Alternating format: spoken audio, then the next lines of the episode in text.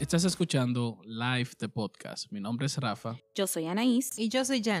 Bueno, hoy quisiéramos hablar en el día de hoy de algo que muchas veces usamos y yo quisiera preguntarles a ustedes, Jen y Anaís, si ustedes en algún momento en sus fotos, en Instagram, Facebook también, han utilizado hashtag ustedes. Sí, yo uso mucho eh, hashtag comiendo, hashtag día lluvioso. Definitivamente, como pie de todas las fotos siempre utilizamos el hashtag. Entonces, esto tiene que ver como, por ejemplo, como dice Jen, cuando está comiendo algo, el hashtag tiene que ir relacionado con lo que la foto transmite. Es- esa es- Definitivamente. Esa es más o menos la idea. Ok, entonces hoy quisiéramos hablar de un hashtag que le vamos a poner bendecido. Vamos a, pon- a poner esto que yo creo que está muy de moda, la gente lo usa mucho, porque todo lo que tiene que ver con vacaciones, buena familia, buena comida, posesiones, a todo eso le estamos poniendo nuestras fotos hoy, ese hashtag de bendecido. Entonces damos a entender que por las posesiones que tenemos, que por lo bien que nos está yendo en nuestra vida, entonces estamos diciendo que inmediatamente el sinónimo de bienestar o el sinónimo de lograr las cosas que yo quiero, inmediatamente cabe esa etiqueta ahí de ser una persona bendecida. Pero como nosotros en este live de podcast tratamos no solamente de hablarte de un tema porque está de moda, hablarte de un tema porque es lo que está en el momento, sino que el propósito de este podcast es que tu vida pueda ser bendecida, que tu vida pueda ser edificada en la palabra del Señor. Y la pregunta que nos pudiéramos hacer en el día de hoy, a la luz de las escrituras, una persona bendecida es aquella que tiene posesiones, es aquella que es próspera, es aquella que tiene una numerosa familia, como vemos en las escrituras que había gente que tenía hijos por millares. A la luz de las escrituras, ¿eso significa ser bendecido? Wow, y me llama mucho la atención que tú menciones esto, Rafa, porque das en el clavo.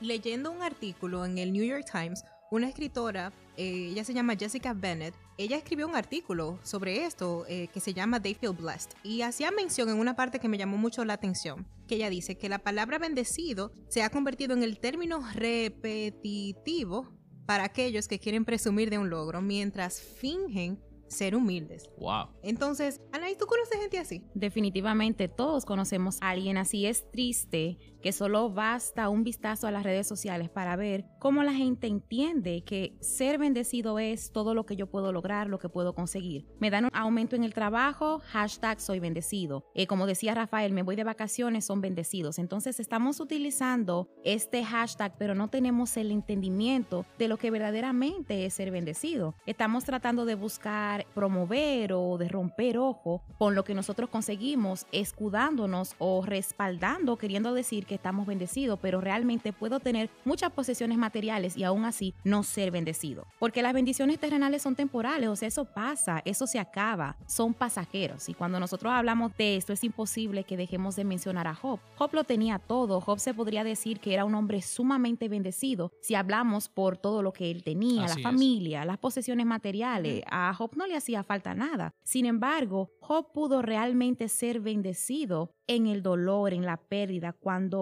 perdió todo lo que él tenía, él pudo experimentar las más ricas bendiciones del Señor. ¿De qué modo? Bueno, él pudo experimentar un amor mucho más profundo, una fe mucho más sólida, pudo tener un caminar íntimo con el Señor y pudo experimentar un crecimiento tal después de haber perdido todo. O sea, Wow. no fue que Job al perder todo dejó de ser bendecido, sino que al perder todo entonces él fue aún mucho más bendecido porque las bendiciones no son sinónimo de posesiones materiales y yo creo que eso es lo que en este tiempo a nosotros nos toca desaprender, que ser bendecido no significa que tengo todo y no me hace falta nada.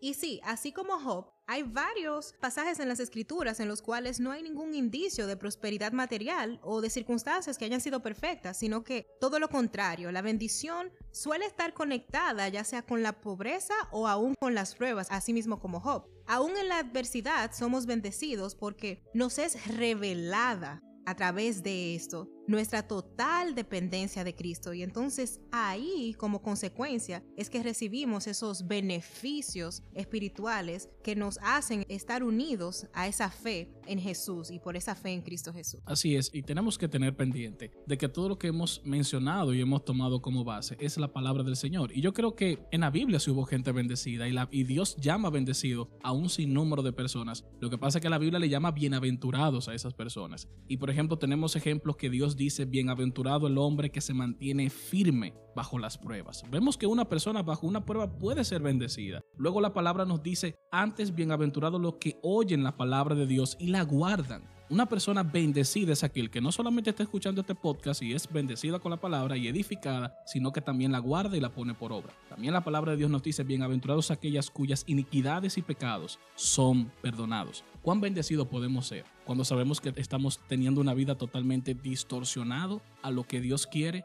y podemos alinearnos a su perfecta voluntad. La palabra bienaventurado significa estar plenamente satisfechos. ¿Qué quiere decir esto? Refiriéndose a aquellos que reciben el favor de Dios independientemente tenemos que tener esto pendiente. No nos atemos a lo que el mundo nos está diciendo. No nos atemos a ese sistema que nos dice y nos vende y nos promueve día a día por donde quiera, redes sociales, radio, televisión, que para poder ser bendecidos tenemos que tener posesiones cuando nuestra verdadera bendición, a pesar de que no tengamos nada, es Cristo Jesús. Wow, entonces significa que a la pregunta ¿qué es la bendición? La respuesta sería que nosotros estemos completamente satisfechos en Él, completamente satisfechos en Cristo. O sea, que todo lo que nos acerque más a Jesús, que nos ayude a renunciar a lo que es temporal y que nos lleve a aferrarnos más a lo eterno. O sea, es la mayor bendición que nosotros podemos recibir, descansa en poder recibir a Cristo mismo, a Dios mismo en nosotros.